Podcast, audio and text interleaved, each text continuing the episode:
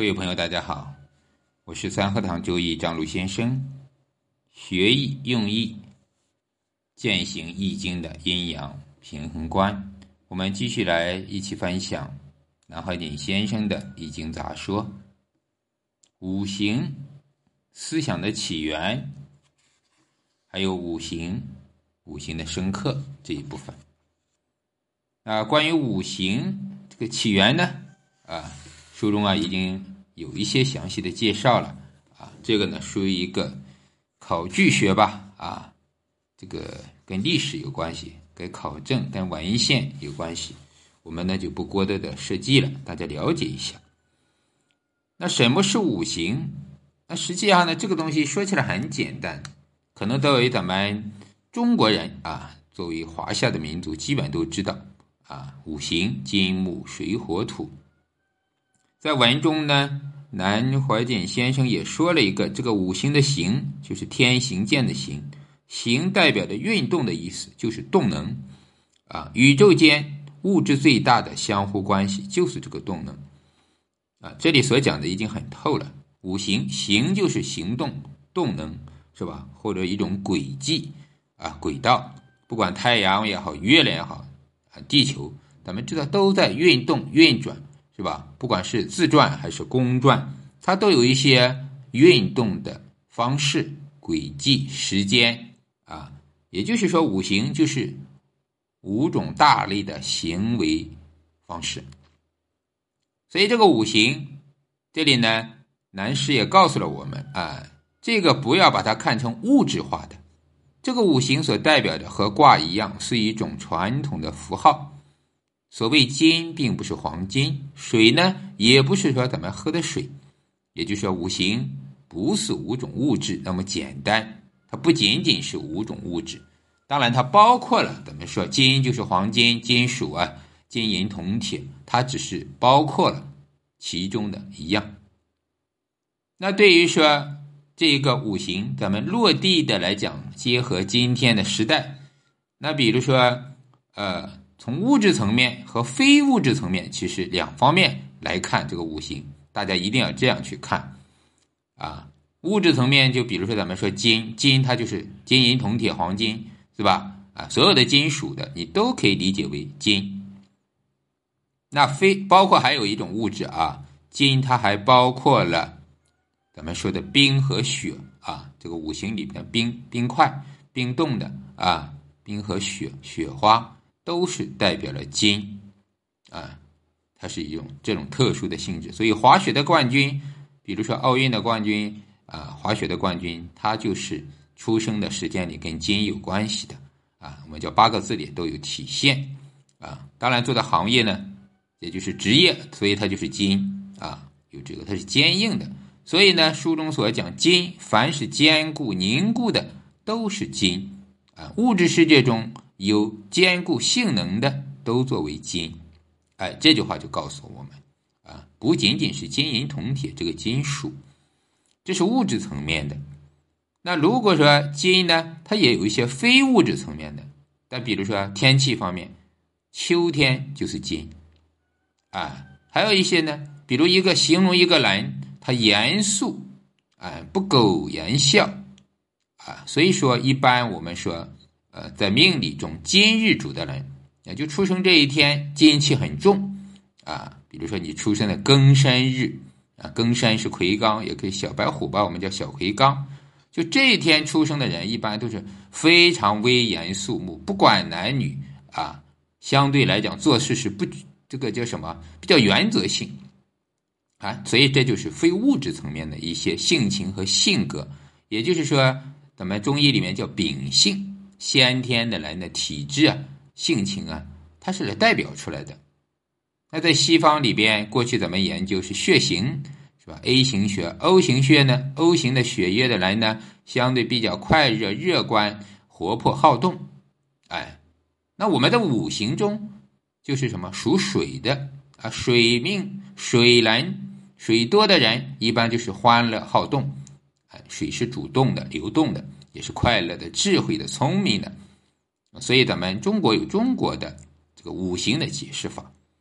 所以金呢，就代表你比如说职业行业呢，金它就不是金属了，当然也有可能是做金属的。还有一个就是公检法军，啊，这些单位呢，它是威严肃穆的，啊，治理别人的，因为是金的五行是克木的，啊，治理，所以叫公检法。啊，这种啊，国家这个叫武器，对吧？啊，国家这个机关啊，国家重器都可以这样理解。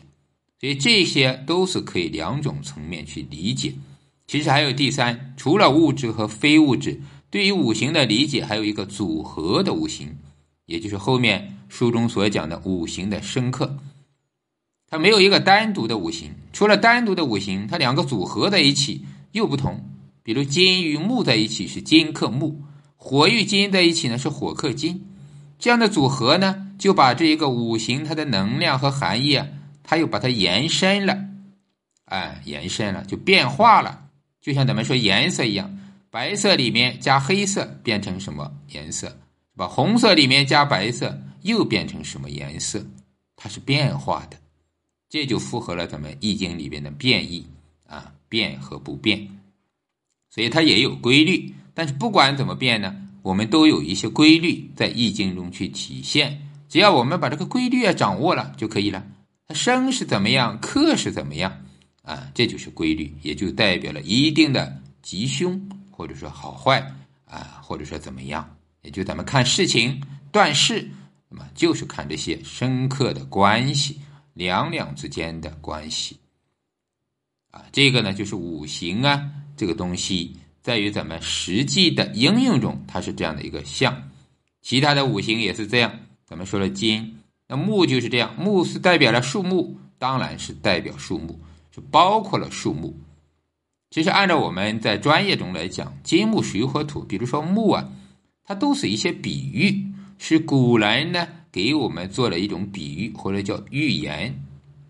啊，我们知道古代啊，因为这个文字比较简短简练，可能一个字啊，它就代表了万物，就代表了很多这意思。所以我们说新华字典、康熙字典，包括说文解字，大家去看一下，同样的一个字啊，它有很多种意，还有很多种读音。所以中国的汉字它是千变万化的，它也是易经的一个原则。你看这个木，它肯定也代表了树木。那树木有大的有小的，所以我们叫甲木和乙木，有阳的有阴的。参天大树为阳刚的为甲木，是吧？参天大树旁边那些藤藤萝萝，哎，那叫乙木，啊，大树里边呢，骨干那叫甲木，那个树叶呢就叫乙木，这也叫阴阳的，它一种互相的关系，互相存在的，啊，当然呢，这是有形的，或者咱们说物质层面的木。其实木呢还有一些无形的，那无形中又有形，在疾病身体中啊，这个木代表着人的是肝胆四肢。咱们平常看不到，但是医生啊能体检，能摸得到，它也是有形，实际上啊，借助一定的工具、机器就可以看得到了。还有木也代表着人的神经、静脉、经络啊，这个就是中医里面的很多种东西啊啊。为什么金克木，这个人就容易在中风啊啊，容易在神经方面出现一些，比如说神经分裂呢，精神分裂呢？这个就是因为木在中医中，它代表着就是这一块的系统，啊，这个大家呢，咱们基本就明白了。所以木它代表了生命中生的功能和根源，对吧？咱们书中你看也写了这句话。既然它代表了生的功能和根源，这个根源不能被破坏，啊，这也是肝胆的它的一个功能性，啊，功能性。木代表了生发，在生意中也是。呃，比如说春天到了，万物复苏，阳气向生，那一样，人也是这样。动物冬眠之后呢，到了春天也是，它开始繁衍，开始是吧？呃，筑巢，呃，开始生育，哎，这也是它的一种功能，生生不息。那如果我们做生意也是，所谓的一年之计在于春，一日之计在于晨，它指的也是这个木木气，它是生旺的。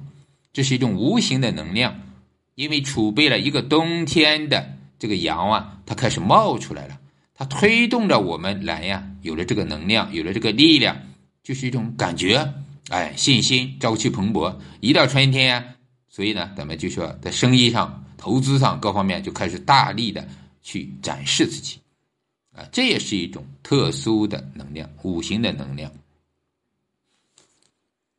好，今天呢，咱们是大家分享的这个。对，还有一个朋友问了一个事情，顺便答复一下，就是这个五行呢，呃。所谓咱们平常可能很多人也会接触到一些所谓算八个字的啊，这个算什么什么命的先生啊，啊，就是说五行你缺什么啊？比如说五行缺金呀，还是缺木啊，缺水啊，会怎么样？会怎么样？呃，这个实话告诉大家，五行的缺失对一个人来讲一定是有影响的，这是肯定的，因为咱们说了金木水火土，它代表的是一整个的五行。就像这个世界和地球一样，金木水火土其实缺了哪一个或者哪一个比较弱，都会造成咱们今天所说的叫生态循环有问题，是吧？啊，生态污染，整个生物链或者有问题一样的。那所以对于咱们人来讲，不说你的命运或者运势，就说人的身体疾病，金木水火土如果齐全，这个人基本是健康的。体质和秉性，这五脏内腑啊，它都没有问题。相互之间呢，哎，都是如果是我们叫生的啊，那更加好。循环啊，生福有情啊，肝脏呢上升阳气没有问题，是吧？肺呢呼吸吸收没有问题啊，肾水呢，哎，这个消化吸收啊释放没有问题，各个功能它都是好的，这个人必然就会相对健康，不长病。也就咱们说免疫力好，体质好，这个是最基本的五行齐全，或者说同时呢，不但齐全，还这个各个功能啊，我们专业叫没有这种克制，都是生福的相会，不过偏吧。但如果五行呢缺一个，你比如说你缺了一个水，缺了水呢，那就意味着你这个木就不行，水是木之母啊。中医中治病叫治其母，是吧？啊，这个水太弱或者说没有的话，这个肝胆它就出现问题。为什么肝胆有问题？因为肝胆这个木头啊，它没有水去滋润它，所以肝火旺盛，对吧？这就是他的病就出来了。肝火旺盛，容易发火、发怒、长脾气、暴力，是吧？哎，一不小心就是火冒冲天，烧了脑子就是神经了。啊，所以这种呢，你说咱们说有些人叫神经过敏、神经质，他就是肝火过于旺盛，他直接克了什么？火旺克金，金呢很多的时候指的头脑啊，火呢又是神经，所以它就联系在一起。所以五行啊不能稀稀缺，说白了啊，也不能太偏啊。这就是说阴阳五行的平衡，在我们的人体中也是非常重要的。当然呢，也关系了咱们一些人的关心的，比如说你发财也好，当官也好，咱们叫吉凶祸福吧，是吧？富贵夭寿，它当然有关系，是吧？性格会决定人的一个所谓命运和运势，这个咱们都知道。好，至于这个层面呢，我们就不再去剖析过多了，这个属于命理，或者说属于更加实用的一些术数了啊。好的。大家呢，如果有什么样的问题，可以评论区留言，或者是公号呢张璐先生，祝大家一切顺利，再见。